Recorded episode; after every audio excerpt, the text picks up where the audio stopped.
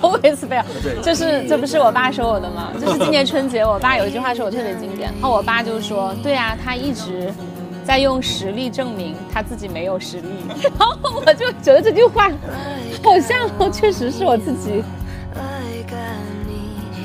那我现在的这个合伙人，他们也很欣赏我有这些经验呐，我有失败的经验，嗯，才会知道怎么样做是对的。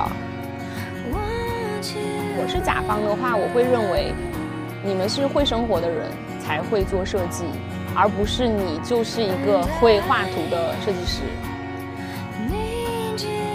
生活上，我很会享受生活，我的生活过的就是那种。陶渊明那种情节，我觉得我就已经赢过很多人了，我不需要拿那些物质去证明。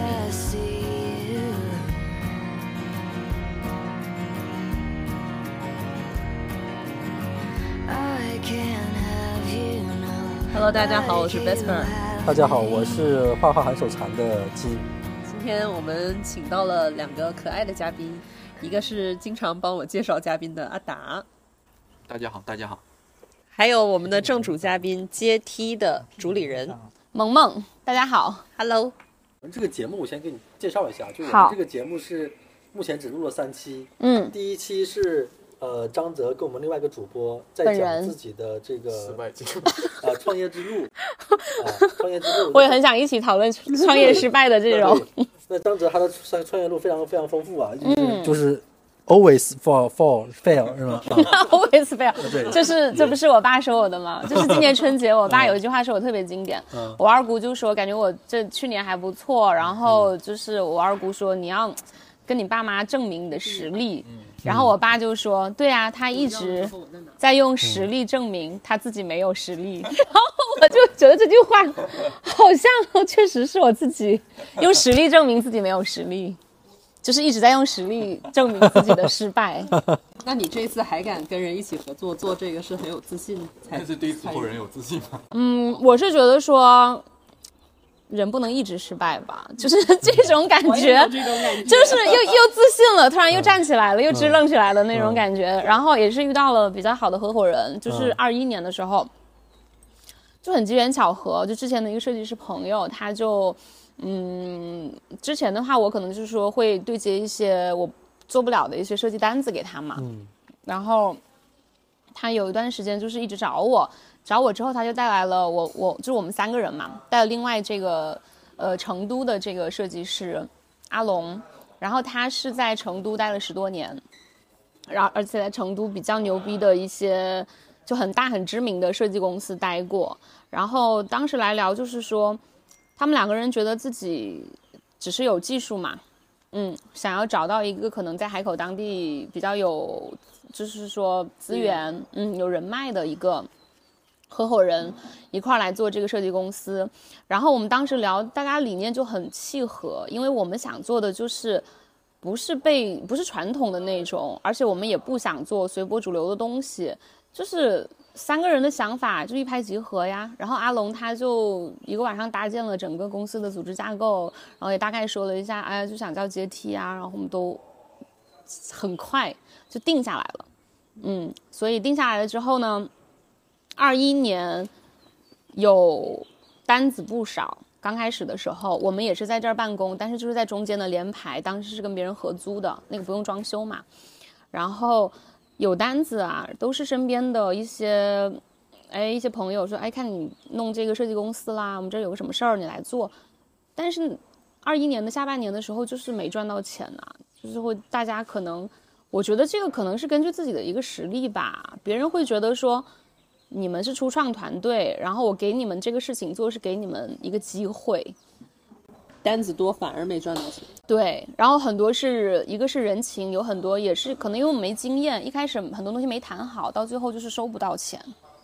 嗯，对，然后有一些人确实就是你把他当朋友，但是他到最后他觉得我给你做事儿已经是给你机会了，是我们帮你的一个。我有点能了解为什么你之前总是失败，我做人就是这样啊，就是很实在的啊，就是哦，行行行，好啊，哥可以，那我们现在开始给你弄，弄到最后就。也没有拿到钱，所以二一年是蛮惨的。但是我们还是觉得，可能那个时候因为大家都比较互相的就反正你越艰难的时候，大家越会那个什么，团结起来。对，团结起来就坚持，就是就是觉得要做好。包括也有一些同行的，就看我们很不爽的那种感觉，你知道吧？因为他们两个人都是从两个设计公司出来的嘛。然后那些设计公司我都熟，但是我之前因为我没有，我不是他们的竞争对手，我之前是给他们业务的人。但是这样子我们自己组了，他们觉得好像是一种威胁和危机，然后就会有一些诋毁嘛。嗯嗯，当时就是我们就是觉得一定要争口气。对我们三个人虽然说力量很小啊，然后当时就是我们三个人，然后还有一个呃小设计师，然后到二二年就跟我们合租的人他要换地方了，我们就必须得自己出来找，然后找了一圈，我还是很喜欢这儿的环境，然后就在这儿找了这一栋嘛，然后装修也是从二零年二二年初装了一年，装到现在还在装。因为中间我们会有的时候工人就直接去别的工地了，然后我们自己又有很多业务要加班，所以自己这儿就收拾的特别慢。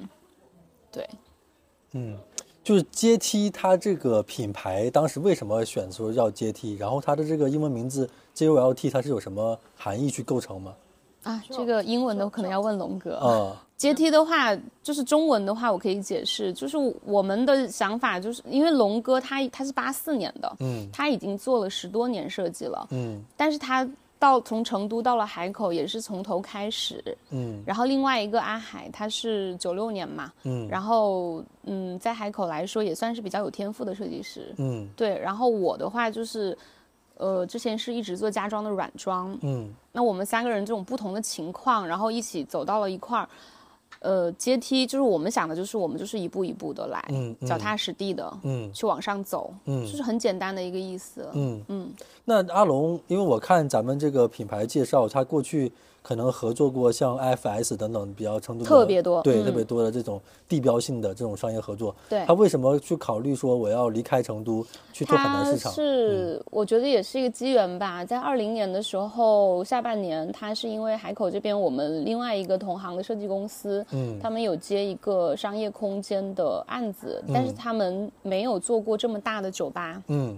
在三亚那边，嗯叫做 Hex。嗯然后他们也是通过了一些朋友，就找到了阿龙，从成都过来，当时只是说过来做一个案子嘛，然后做了之后还挺成功的，然后甲方也很认可，然后呢，龙哥就觉得说海口的市场很空白，当时也疫情嘛，他想来开拓一个新的天地，嗯但是他当时也觉得自己把那个海南想的太美好了。就是他之前已经在成都是已经自己有自己的一个工作室的，他过来纯粹是因为那个案子，明白，是不是可以理解为就他他当时判断在海南，呃，竞争对手可能是比较少的，包括他的就是对商，啊他觉得他自己的这个商业空间的这个设计的经验，可以在海南，降维打击。嗯，有一个比较好的发展。对，这个就是我们也而且它主要做商业空间，啊对对啊，成都的商业空间很卷，对啊对对对对。但是他可能后面来了之后才发现，其实海南这个市场需求不是那么持续那么大。呃，并且说实话，就是嗯，资本方面的投入不会，就是说你要考虑回回回报率嘛，嗯就是可能嗯。我做一家酒吧，可能在成都他觉得他投几千万嗯。能收回来，但是在海南就不会。嗯。那这个落地的这个费用，这个这一块儿就会影响你的设计方案。嗯。对他原来的老东家磨那个磨脚设计，他们在成都那边就是你像，呃，Space 那些嗯。酒吧、嗯嗯。都是他们之前是，嗯，五年吧，服务了五年，就是去给他们所有的酒吧做设计。然后魔角现在是要排单，并且他会筛选甲方的落地价格。我一平米四千的造价你能满足吗？如果满足不了，那我不做这个设计，因为我的设计落地不了。四千算高吗？我听起来好高啊。很高。一般这种商业空间的话，两千内都已经很高了，都已经够了。四千的话，就是因为他们设计的就很卷嘛。就是说，呃，海南这边没有这种大大的 B 端客户可以让你持续的服务。嗯那现在做家装也比较多了，就嗯，前呃去年是家装多，因疫情，今年一开年我们就比较忙，就是觉得一放开之后呢，之前可能有很多想要投店啊，想要投资开店的一些朋友或者一些甲方，他们之前就暂停那些项目嘛，现在全部启动了。哦，就我们今年家装很少，呃，商业空间找到我们的很多，这也是跟着整个形势吧。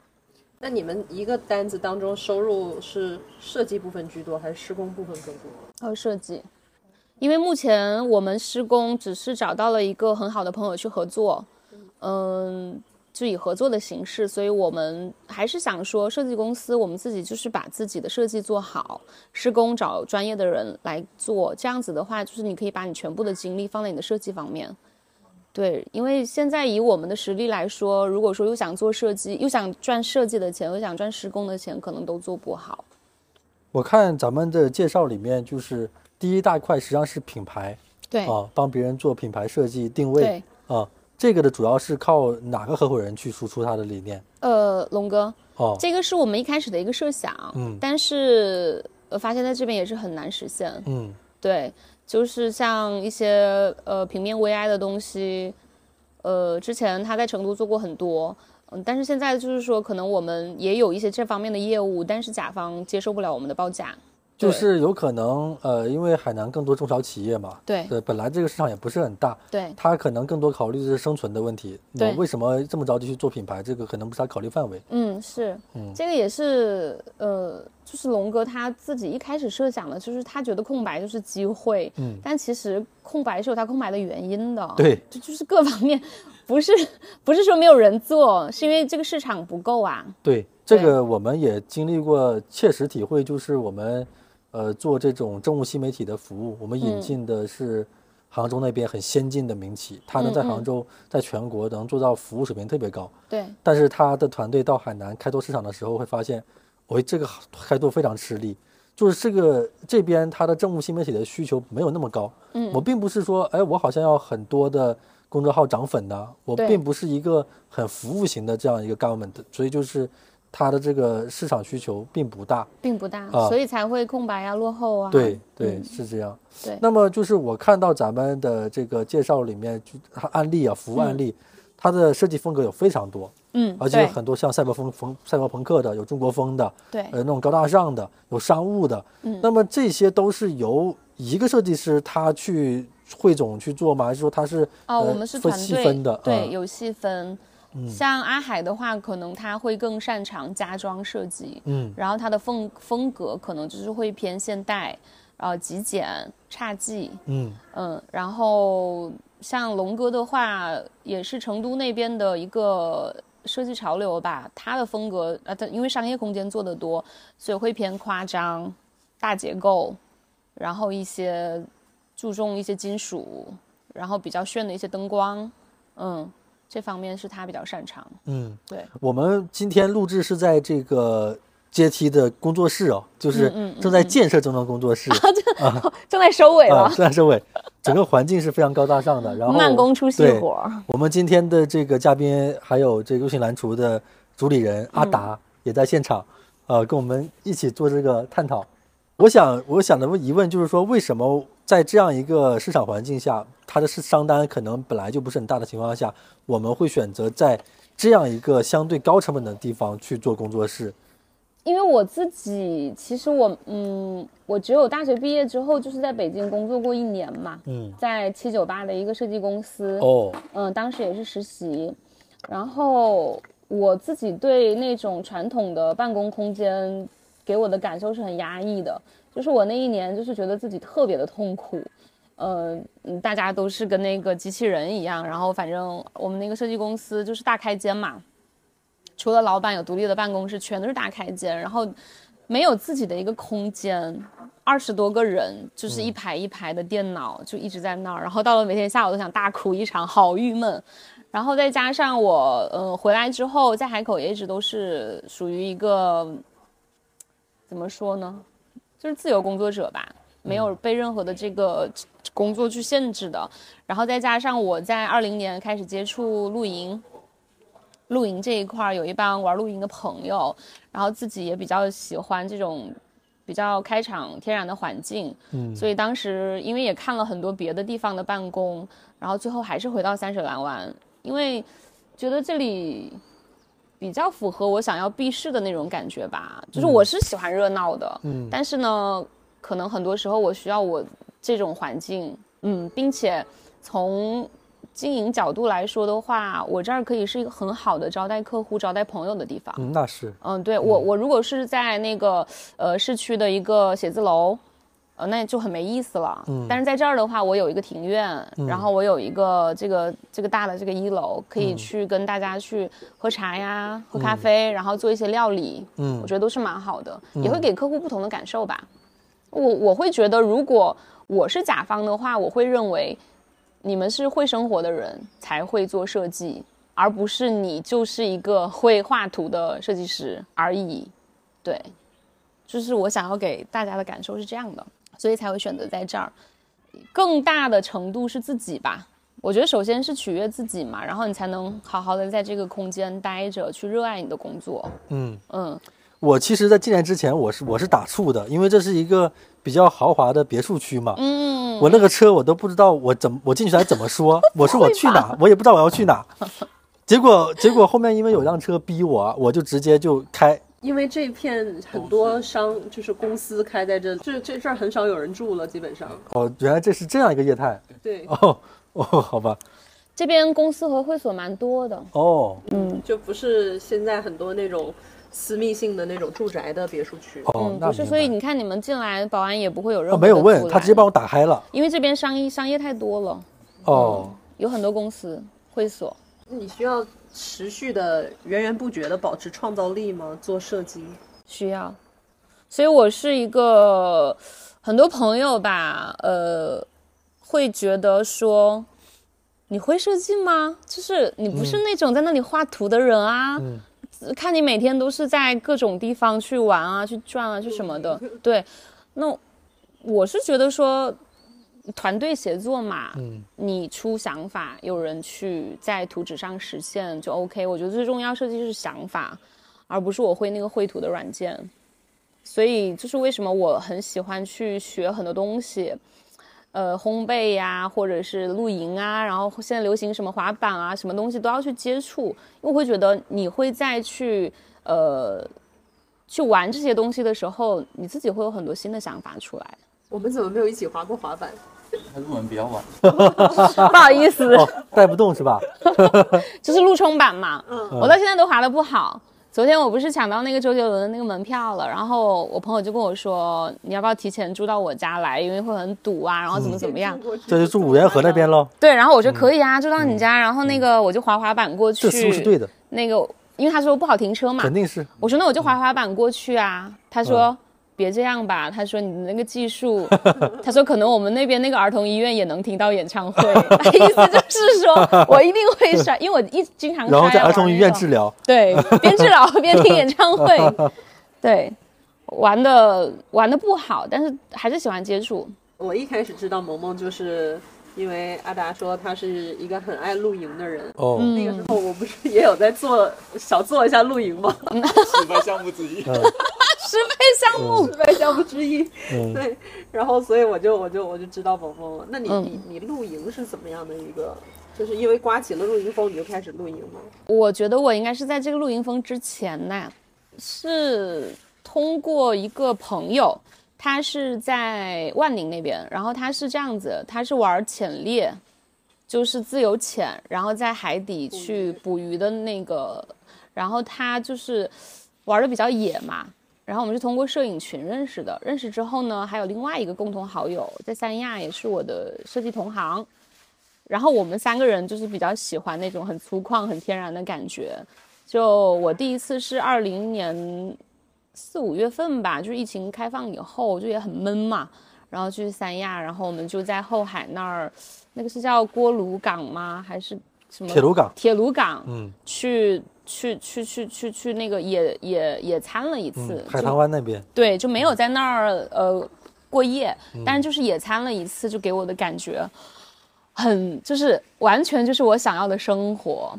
然后就从那儿开始，就自己买一些自己的装备啊，然后就开始了。我们一般都是会去一些没有人知道的一些小众的地方，你像北姆队一开始没有人去的时候，还没有做商业的时候，我们就已经在那玩了，就后来就不去了，因为那边人太多了。就是你们不会付费去人家搭建好的营地，不会不会，我们都是自己的，就是搬家式露营。这个这有一种失败了。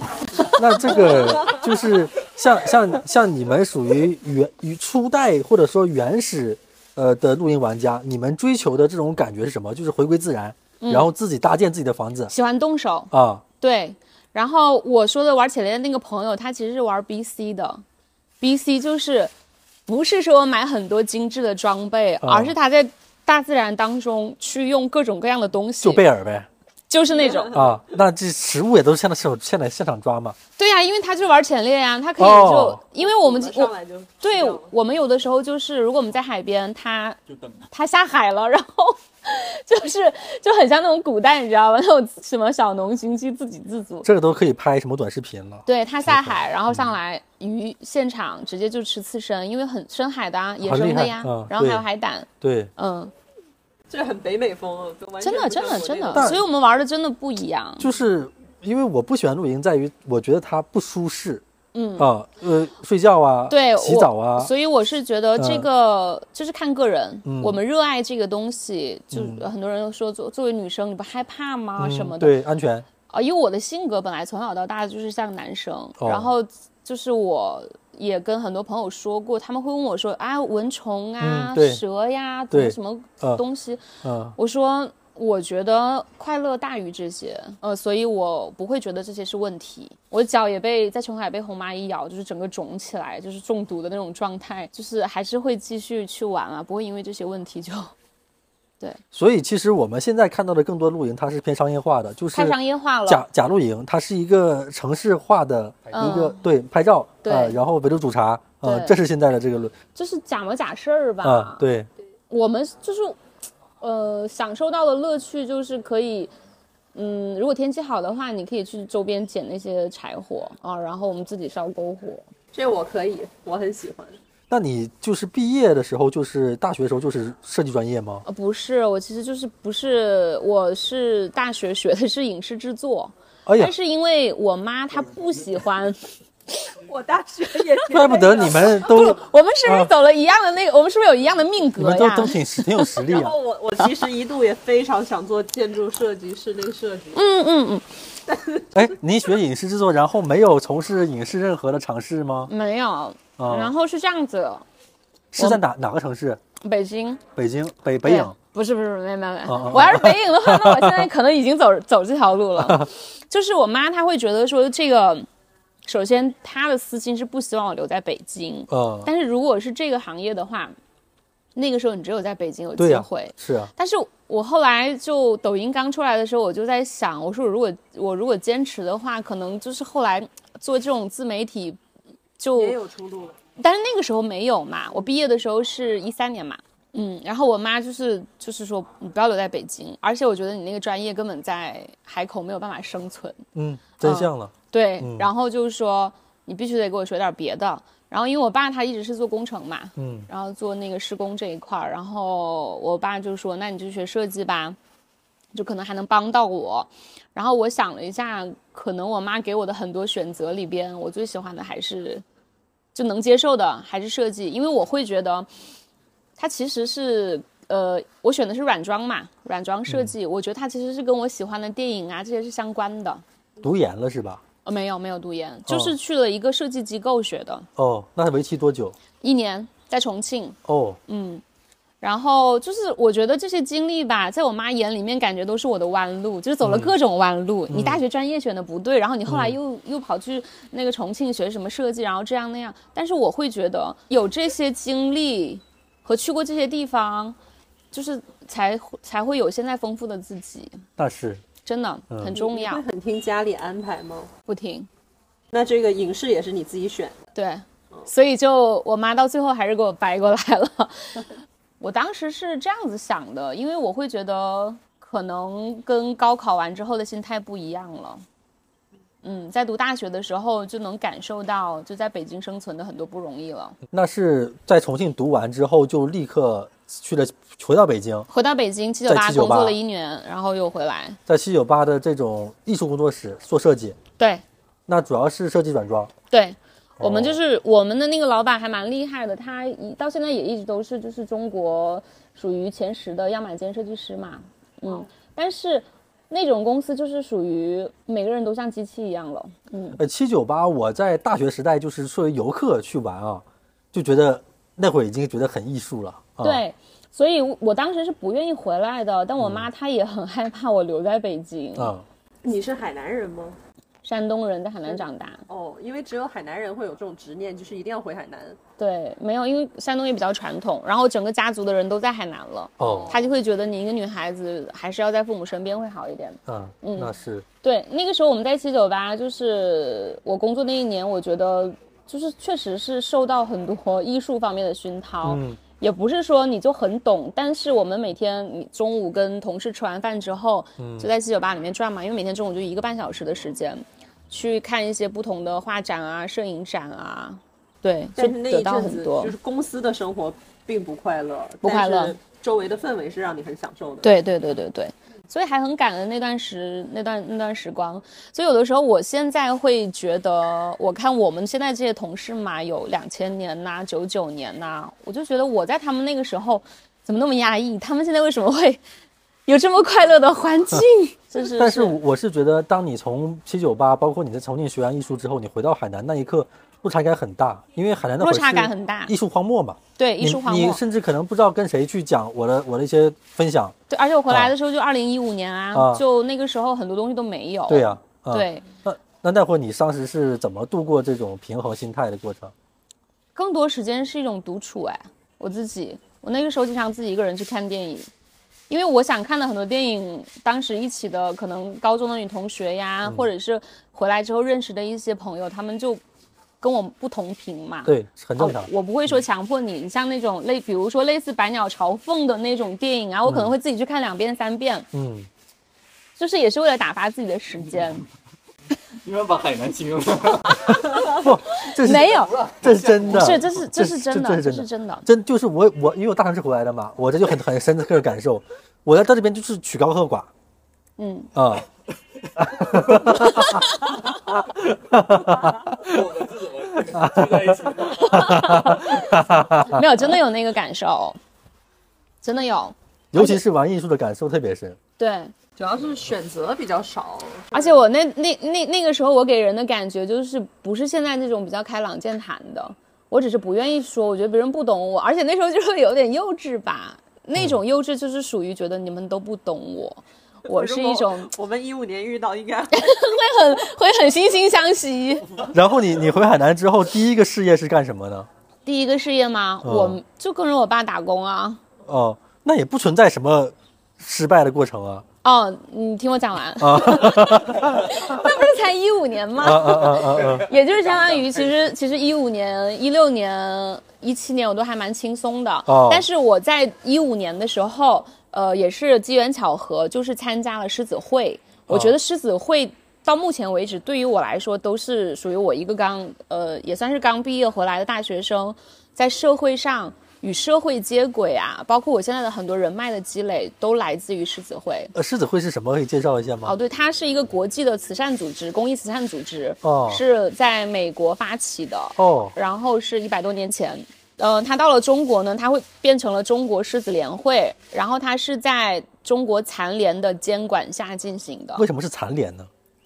就是这种公益慈善的事业，因为它是邓普方引进到中国的，哦哦哦哦，那就明白。对，因为邓普方当时是残联主席嘛，对对嗯，对。嗯然后狮子会，呃，当时我一开始在饭局上听到这个东西，当时是海口没有，嗯是有总裁班的一些海大总裁班。对。哦当时的一些呃，算是老板吧，他们想要把这个会带到海海南来，哦当时就觉得会不会是传销啊，或者是怎么，会有这种怀疑嘛。嗯但后来也去查了很多资料，然后包括我自己家，我妈她有个朋友在北京，那个阿姨就是北京狮子会的她的她的核心理念是什么呢？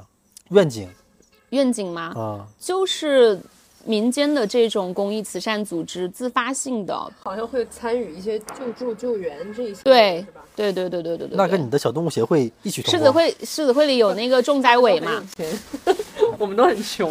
所以他们只能吃住猫啊，他们是狮子，形象的不一样。然后当时，呃，加入了狮子会之后呢，因为我比较年轻，呃因为狮子会很多人他会觉得说啊，好像都是一些企业家呀、大老板啊、中年人中年人，他是这样子的，他是有很严谨的一个组织架构的。你首先你要里面所有的会员，你肯定是你要有时间，你要有钱，有钱有钱，才能去做这些事情能能。可以啊，我当时就是我，我不是属于有钱的那那个类型啊，但是一年五千块钱的会费我是交得起的。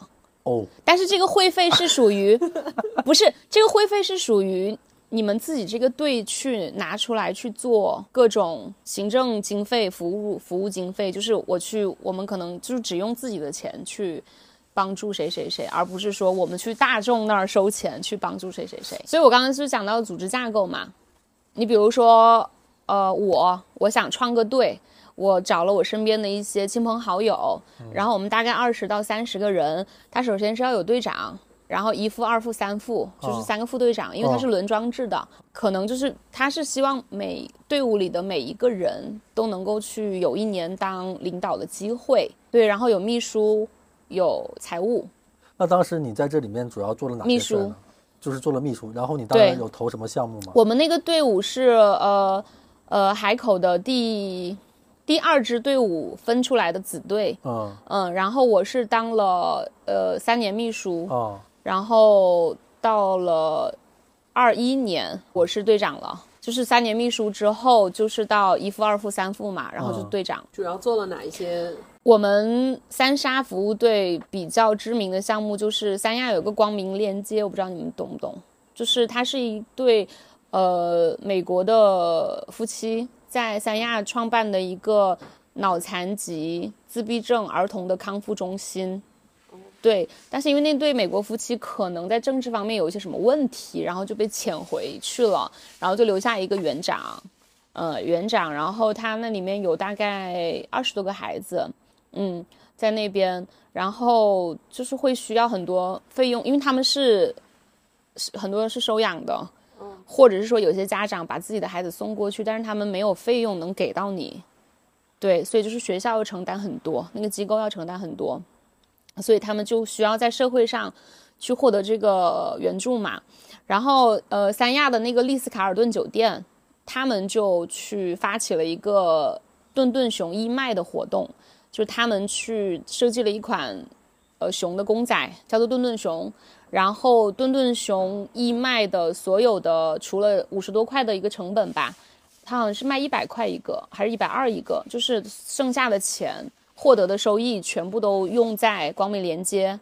然后当时是承诺一百万嘛，然后我们呢，就是作为一个呃正规的慈善机构，我们去帮丽思卡尔顿酒店把这笔钱合理的运用到光明连接里面，所以就是签了一个一百万的这个顿顿熊义卖。那是你们会监管这个钱怎么用？对我们是监管，就是属属于就是说，呃，我们比如说他最近有五万块钱的收入，就会给到我们，然后在我们的账户里，然后我们去运用到这个机构里面。园长他可能会有很多要报销的东西，但是有一些是不能用的，就是我们要去合理的使用这笔费用。嗯，对，一直到现在都还在持续。哦，这是一六年签的项目，那就是说，加入这个狮子会，首先你对社会肯定肯定做了贡献了，对，然后你对个人来说的话是认识了更多的老板。嗯啊、那除此之外呢，还有别的收益吗？有经济上的收益吗？嗯，没有，就是到目前为止，我没有在呃，就是说直接的通过狮子会去获得过任何的利益收入。嗯我只能说我获得了一些人脉，然后这些人脉是在我后来到现在可能有一些项目啊，或者是事业当中会对我有一定的帮助的。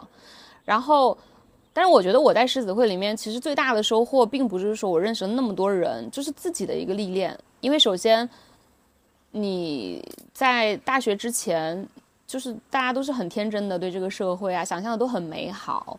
然后呢，加入了狮子会之后，你知道了有那么多，就是说不是黑暗中的人，就是苦难中的人。嗯嗯，然后因为我们除了说做这些大的项目以外，我们有小的助学助残，然后定期的去实际的、实地的去做服务。我们不是给钱，我们不能直接给钱。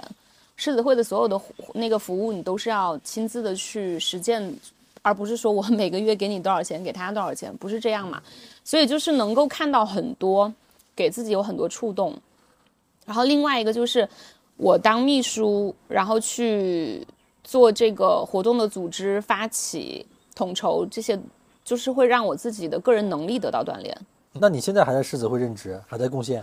呃，我现在今年没有了。哦，退出了。对我是在当完队长之后就退出了。一个是，我觉得，呃，人的就是有不同的人生阶段吧。嗯嗯，我之前我能够有很多的时间精力去做这些事情，然后也都，反正就是勤勤恳恳吧，也问心无愧。但是到了二一年，我突然觉得我的精力不够了。嗯，我可能就是到了。二一年开始，我要把更多的时间和精力放在自己的这个创业的重心上。二零一七年也是在狮子会里面，然后也同时他也是我的呃车友，那个龙井烤肉，龙井的主理人啊，嗯嗯，他当时他们是准备筹备新店，然后另外一个就是他可能也是比较欣赏我的呃一些想法吧。他们是两个男生嘛，然后就想说有一个女性合伙人，然后可以有更多不同的想法，然后也是开新店。我之前一直在涉足餐饮，餐跟饮都涉足了。然后我们就投了海肯广场的那个新店，海肯广场开业的时间跟阳光城差不多，但因为在阳光城没选到合理的位置，然后就选择了海肯广场，就是一个坑，大坑。然后当时还有一个错误的点是，因为是一家新的店，其实如果一直用龙井的品牌会更好。但是呢，我加入了之后，我们想有个创新，做一个新的牌子。因为龙井当时已经有三家店了嘛，在海口，在很多人他都知道这个品牌。然后当时我们是做了一个大炙，炙热的炙嘛，大炙烤肉，就想说啊，有一个新的品牌、新的风格、新的面貌。然后没想到就是。海景广场的地方，首先人流量少，没人去嘛。商圈没选好，对，商圈没选好。其次就是你的品牌太新了，嗯，那家店也就是坚持了一年吧。哦，然后在这个这个里面，你主要负责哪一些部分？还是只是一个出钱的股东？嗯，股东，然后还有运营。那每天会在门店待着吗？哦，那倒不会。所以我觉得这也是我失败的原因之一。所以你们的大厨团队也都是请的厨师团队。呃，烤肉的话还好，不需要什么大厨哦。烤肉那你们不会被厨师绑架的话，为什么失败呢？地方呀，你钱房、你的那个整个装修的投入、设备的投入，加上你每个月房租、人工的成本的支出，我觉得他们可能主要是人流量没上来。是的，还你这韩国至今不行啊。就 location 吧。对，这是算是第一个失败吧。那你当时负责运营，主要是推广。对。就是在小红书啊那些各种矩阵上去宣传，也不是，当时还没有小红书，还没有那那么的那个什么，就是一些，呃，活动方案吧，或者说，呃，或 大酬宾，这个怎么好像一个会所，就是一些吃肉的一些好玩的一些活动。哦，嗯，然后还有就是，比如说我后面就想说，哎，是不是跟，呃，乐水精酿啊，或者十九堂联名一下，我们那个精酿配酒啊，有酒有肉有朋友啊，我们的口号嘛，反正就是办法想了很多，但是结果就是只有一个。你当时有设止损线吗？好比说这家店到到这个钱了，再亏我们就不做了。没有哎，一开始没有想过这些，还是很乐观的，还是很乐观。当时想是大赚一笔，要起飞了。对，然后。呃，那家店就关了，然后到了一八年，还是跟这两个烤肉的他，他们好像没有放弃我。刚才大致是一七年的事儿，一七到一八，大致是一七到一八，那会儿没有疫情的这个借口，那只能怪自己嘛，对吧？心痛，心痛。奶茶店的时候认识的呀，所以我说做完餐不是开始做饮料了。对，就是当时就是还是这这这这这个烤肉合伙人他们。对我还是蛮乐观的吧，嗯嗯就是呃，但是我觉得总结一下，就这一次的失败不能完全是他他们的一个原因，主要最大的失败是选址失败了。啊，对，是的是的选址嗯然后我们又在嗯一八年的时候筹备一家奶茶店，嗯也是他们先提出来的，然后也觉得我可能作为女生会更适合去管理这个奶茶，然后我们就一块儿飞到南京考察呀，一个叫做经典泰迪的一个奶茶店，泰迪是你做的吗？是的。为什么是这种？你是因为不好喝吗？不是因为那个地方也是 很妙的一个地方，那个商圈也蛮妙的。呃，然后去考察，我就很喜欢啊，因为它确实就很可爱呀、并且我喜欢它是因为我其实是一个呃比较注重健康的人，然后我对奶茶我就是很我也是很抵触的之前，哦但是经典泰迪它的奶茶它的配方它做的是那种英式红茶茶底，啊纯奶纯配上对纯鲜奶，哦，这个就是让我很有点，我会觉得说，嗯，这是一个大卖的点啊，这个点一定能火。但是呢，它的产品没问题，但是它是属于那种，就是台湾人做的这种疯狂加盟的这种品牌呀、嗯嗯。嗯，然后加盟费，我们当时是想说，因为太自信了，想做整个海南区的代理，然后就花了九十万哇哦，这个品牌的代理费，区域总代，就感觉 老牛逼了。到时候是吧？海南岛开个几十家，那这点钱算啥呀？赚回来就很自信，然后就开了，回来就选啊。当时也看了日月，日月那个时候好像有点火哦，当时就是给我们位置很偏，然后嗯就是那种下沉广场，然后又很房租很高。然后我们选来选去也是因为认识国秀城的呃那边的嘛，然后就选在了一楼，因为我们觉得它是一楼最好的位置。哦，它只要二楼是电影院就中式蛮火的呀，对啊，但是中式火它是要有片子，对，所以又限制了我们，因为没有人会无缘无故跑去国秀城，他只有看电影。所以并没有吃一这个是后来才看清的问题，你当时是看不清的。当时确实看不清，因为那几年是电影大年，嗯，那几年电影爆棚，一直在增长，他看不到的。对，被梦想蒙蔽了双眼。那个地方后面有学校，然后再往前还有大润发超市。啊就我们会觉得说，嗯呃，在那一片。就觉得说，哎，国贸对，因为国贸可能有很多很多很多，然后我们可能是那儿的唯一，然后还有外卖呀、什么的，就想的很好嘛。这个 SWOT 分析，它的这个强势方面好像好像点很多，啊，全是强优点。对。后后来的整个衰败是随着这个电影院不行了，然后你们就不，我我觉得还有一点在于，他刚才说了，他这个产品主打的是那种健康，对，但是咱们要看不同的消费群体跟消费水平。因为是这样子，嗯。我的那家奶茶店呢，确实小朋友和宝妈会很多，因为国嗯国秀城当时有一些这种儿童的美术培训啊，什么巧虎啊这些嘛，所以就是说小小朋友跟宝妈会比较多，并且它确实也比较健康。嗯，但是我自己身边的就是同龄这种九零后的朋友，他们就觉得你们家奶茶好淡，如果我要喝奶茶，我就要喝很香很甜我就是要喝奶。茶才喝奶茶的。对呀、嗯我不要喝那么清淡的这种味道的。对呀、所以就是因为那其实他开业那几年，刚好应该也是喜茶异军突起那几年吧。鹿角巷，啊，鹿角巷，那就是那个红红糖叫什么来着？黑黑糖黑糖奶茶。珍珠对奶茶，那个是纯奶了。但是他那他那一家奶茶店，我们当时也有去喝过，嗯，嗯，我还挺喜欢的。就因为我我很怕喝植脂末，就是但植脂末很好喝。我认为这这个需求在海南这种比较相对经济落后的市场，它偏小众了。嗯，对，是的。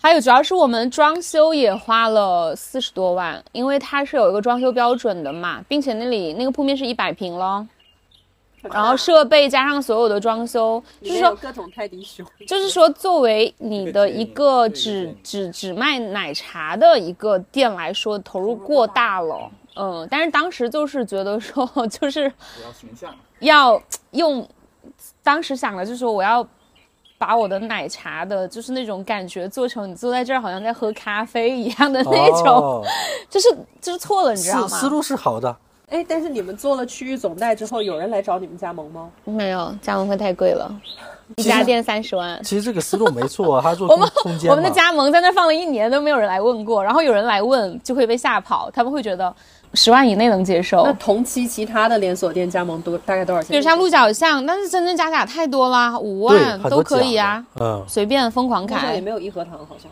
没有，嗯哎，那会儿没有喜茶吗？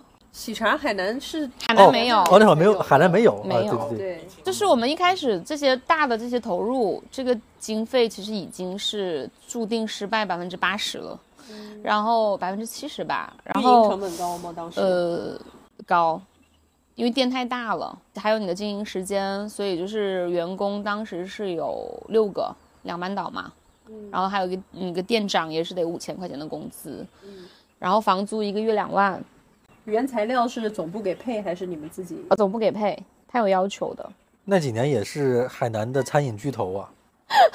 然后反正就是到了一九年，我们是嗯一八年的一月份，就是那个春节开业的嘛，我还记得就春节就啊很多亲朋好友去捧场啊，大家在那儿排队啊，老高兴了，就觉得以后都是这种场面，因为有贺岁档啊，呃春节一天能卖九千哦。啊一万，对于哦我们那个店来说很很牛啦，对但是利有多少呀？百分之百分之七十吧，我记得。那很高。当时总部承诺的是百分之七十九、七十八，嗯，但是到后面我们算就没有那么高。那总部知道，就是这是一家投入这么大的装但是修面积什么这种他知道啊，但是对于他来说，他只需要收你的加盟费啊。这个品牌现在怎么样？这个品牌在内地还有，还有因为人流的问题吧，我觉得在内地还是有的。嗯然后到了后面，就是到了后半年，可能我们，呃，一天一千、两千、九百。六百都有，所以就很恐怖。就是像我刚刚说的，国秀城那个地方，它不会有人流，它只有演电影，或者说有大片，或者说就是周边带孩子去上个课的那些人，他会过去一下。而且说实话，它有几个餐厅，那大家在餐厅也有喝的东西。对呀、有个酸菜鱼嘛，是吧？泰二、啊酱子，还有九毛九一番寿司，最久的就是一番寿司。对所以这个就是到了，呃，一九年哦，哎，就失还有呢，败了持续了蛮久哎，就失败了，对，就彻底的就关了，就一七到一九两年，两年没有，一八到一九啊，一18八年的那哦个春节嘛，正月哦就。一年。还有最后一件就是，然后呢，当时就 OK，那我们也大概算了一下就，嗯，反正就亏完了嘛。然后哎，等一下，你在这期间你做的也是运营，对，所以我刚才说，可能百分之七十就是前面的这些种种因素，可能那哦百分之三十就是因为我没有这种运营经验。啊，那那也是，对，然后我可能只是追求好吃好喝，嗯，产品的各种，但我没有考虑到成本问题，所以这个也是导致失败的原因吧接。下来还是这俩兄弟吗？嗯，不是了，换了代言手了。那你在不带一件，当时当当时我我朋友就是说你是要换人霍霍了吗？我说不是啊，他们选择了我，不是我选择了他们。然后呃，最后一件事情就是真的是很衰，就是我们那我们这个好了结束了嘛，结束了 OK，那不是还有很多设备吗？还有我觉得我还有这个配方，然后是在呃一九年的十月份吧。嗯，当时就是有有有有一个好朋友就说，嗯，在那个海金院啊，就是有这个 有一个比较好的地方，感觉在学校里边卖点这种很 OK。然后就是觉得我又之前我们这个泰迪，那毕竟也花那么多钱买的配方嘛，是不是？你相当于花一百万买了一个配方，然后包括还有一点设备，还有认识之前的这个员工嘛，就想说，哎，把这些凑起来，在海景医院就去把这个又重新做起来嘛，而且投入不会特别大，是在海景医院那个昆仑电竞那栋楼里边的二楼的，它是他们是有那个电竞专业，哦，然后那也是个网吧，嗯，嗯，然后在那个吧台的位置直接去就去做，就是投入很小，但是那个吧台呢，呃，也是有租金的嘛，它是总共一年是十二万，一年十二万，相当于一个吧台一个月一万呢。我不知道啊，我现在都想不起来当时为什么要做了。然后，然后呢，就就觉得 OK 呀，没问题呀。那我们也就是也就是投入一个，因为你是当时是签完合同之后是交半年房租押半年嘛，也就十二万。我当时是有劝劝过你的吧？有吧？好像，好像是不，。我我这个事情我们初步想一下，海军院人流没错啊，海军院有很多学生啊但，是它太贵了吧？一个吧台的你们你们忘你们没有注意一个时间节点，啊，多少年？马上就要疫情了，哦 还有两个月就疫情了。不是，因为我完全筹备好之后呢，嗯就到了十二月份，哦差不多要放寒假了，然后寒假回来就疫情，就没有正式开没有人回来，没有没有正式开过。那这个事儿还不能怪位置了。但是也不知道开学了以后他那个不会怎样。我们就是说不考虑疫情这个因素啊。首先，海军院的学生很多，而且网吧那绝对是大量学生在那里面，他肯定要喝饮料。但有个问题啊，怎么也高。他们更多是会选择在楼下小卖部买一瓶可乐。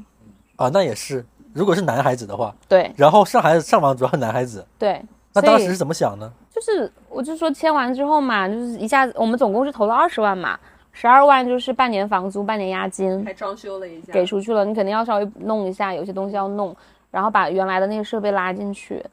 哦，说到现在，我好像还没有把那些东西拉回来。还在那儿放着。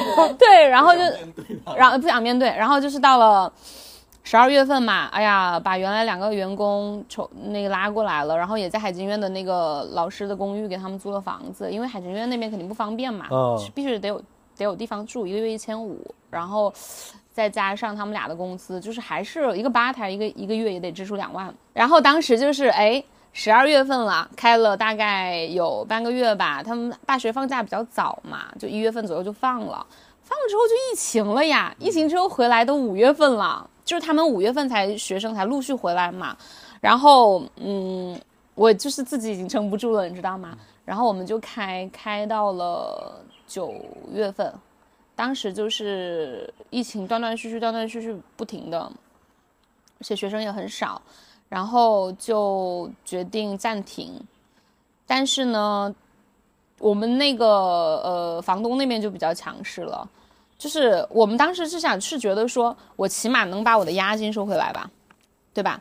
我从十一月份跟你签到这个，你可以押我，就是收我半年的房租都好，但押金嘛，因为我是不可抗因素才要退出的，嗯，然后就没办法，他们就不同意，所以就是相当于十二万就丢进去了，你就开了两三个月。这个房东是私人房东吗？还是他是呃昆仑电竞公司，然后哦他那栋楼他是是他们的，然后他们在那个海军院有电竞专业，哦，就很大的一个失败，然后就是很尴尬的一个失败。是你自己一个人做，还是还有合伙人？呃，还有，合伙人，但是他们对我真的很包容。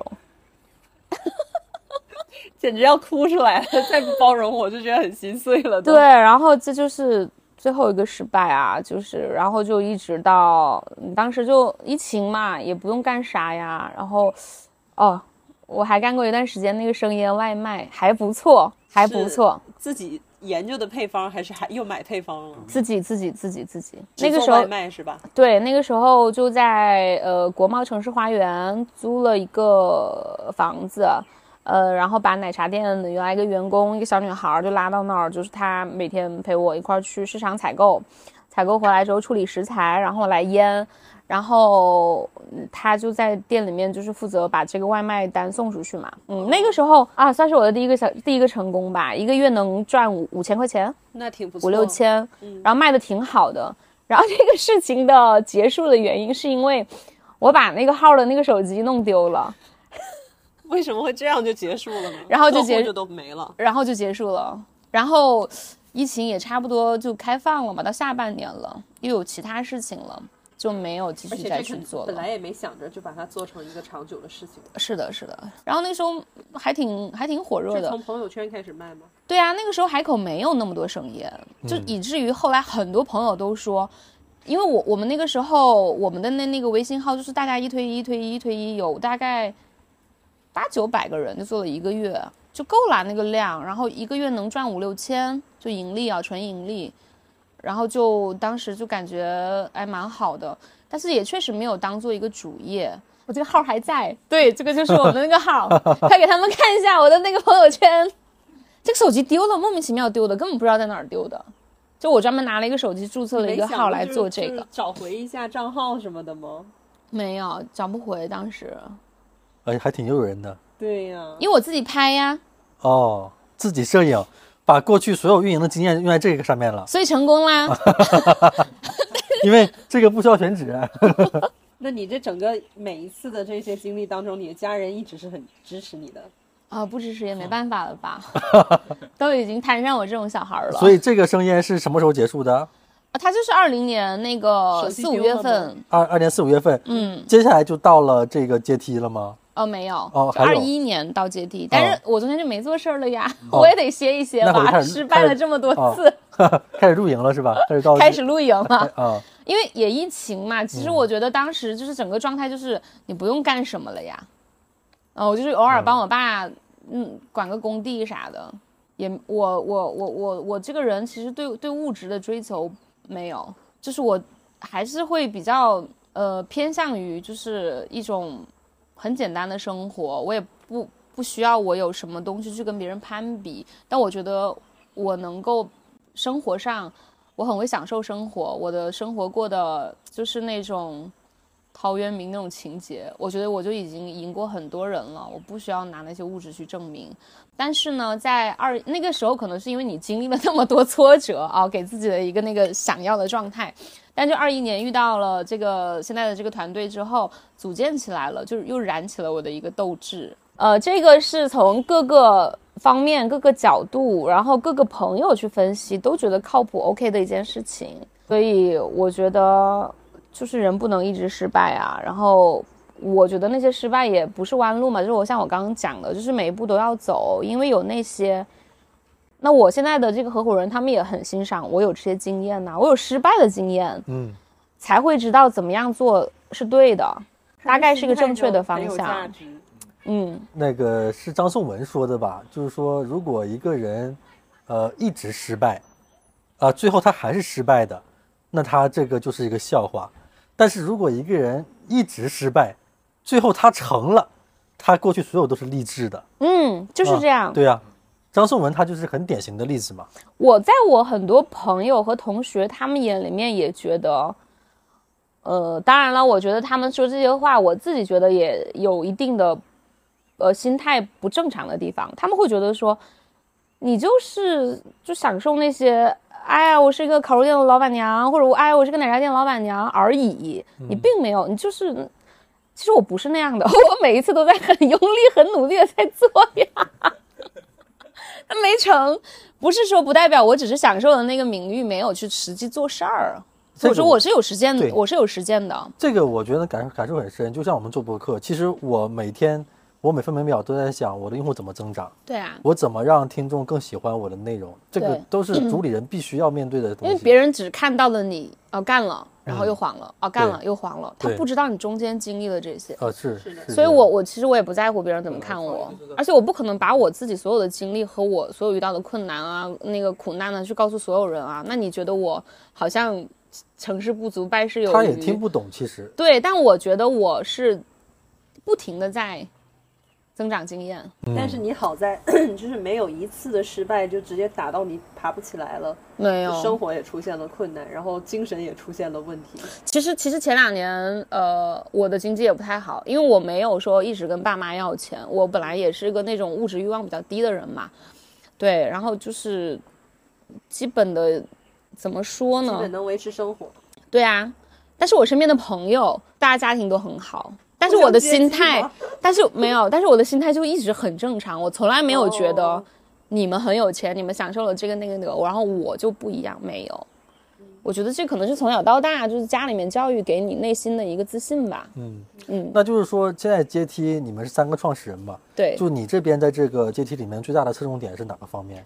商务板块、业务板块，哦，就是海南拓市场。对，商务加上公司管理是我这边。哦，对那实际上这么看的话，阶梯它的业务上限就取决于你了。对，到目前为止，公司百分之九十九的业务吧，嗯，都是来源于我自己这边的一个资源。嗯，那你在这个业务推广、推广、推广过程中，主要是靠过去的人脉，而不是说在市场上打广告去。哦、对，啊，一个是过去的人脉，而且像我们这种小的工作室，因为我们主要是想好好的去做作品的落地，嗯而不是说我要疯狂的去做很多单来赚钱。嗯所以你能做出几个精品之后，其实它都是口碑相传。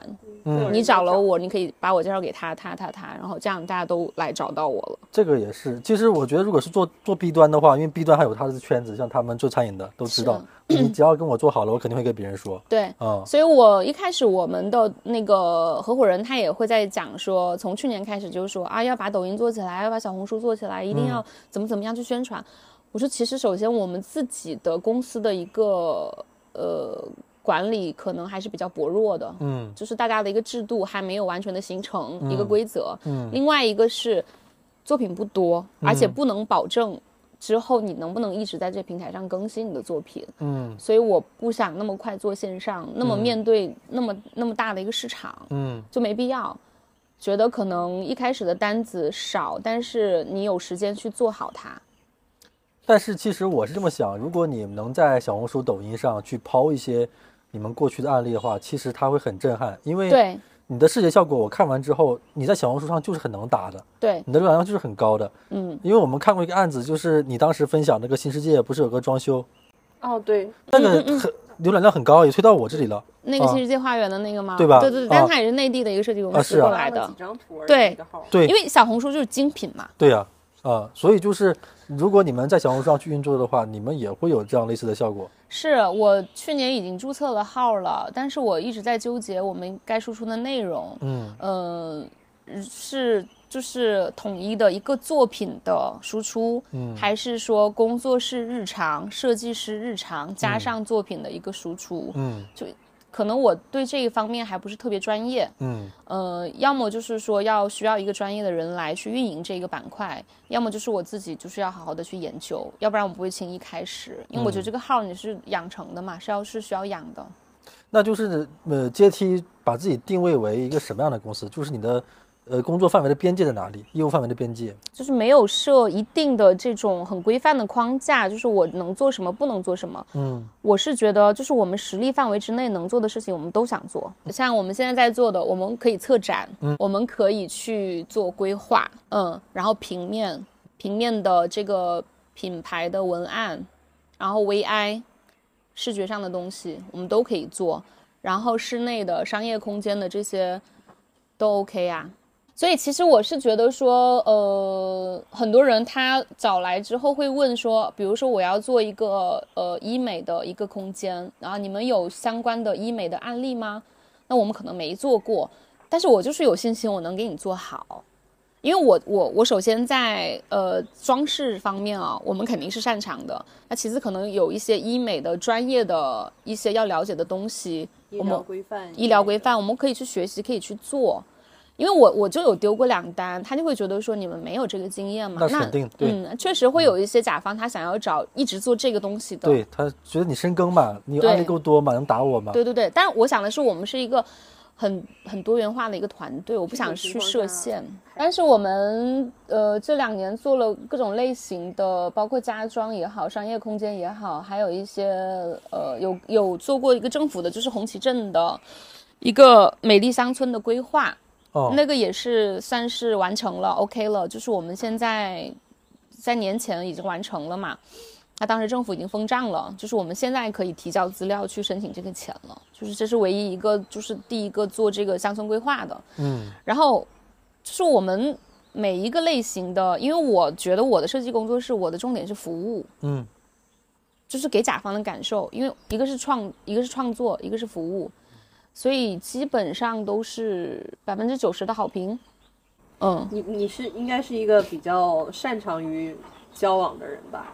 对，相对我的两个合伙人来说，我就是可能在商务方面跟别人的沟通洽谈方面会更更擅长一些。像你刚才说，你之前有在工地监工，因为我身边朋友他们自己不管是家和店装修的时候，都有全程参与到，就是他们整个跟工工人之间沟通是很痛苦的。对，是很痛苦的。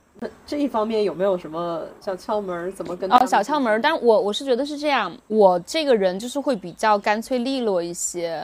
呃，很多时候发生争执原因就是因为大家都各执己见，然后在纠结。比如说你说过这个话了，然后我没说过，然后你当时你是这么说的，然后怎么怎么样。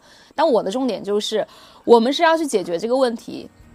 比如说问题的根本是现在这个比如说这个柜子到底怎么做，去解决它就行了，而不是纠结当时怎么说的。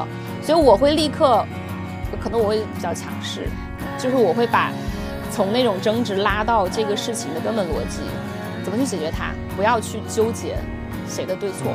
对，我觉得这个是大家都会去纠结谁对谁错，谁对没用的。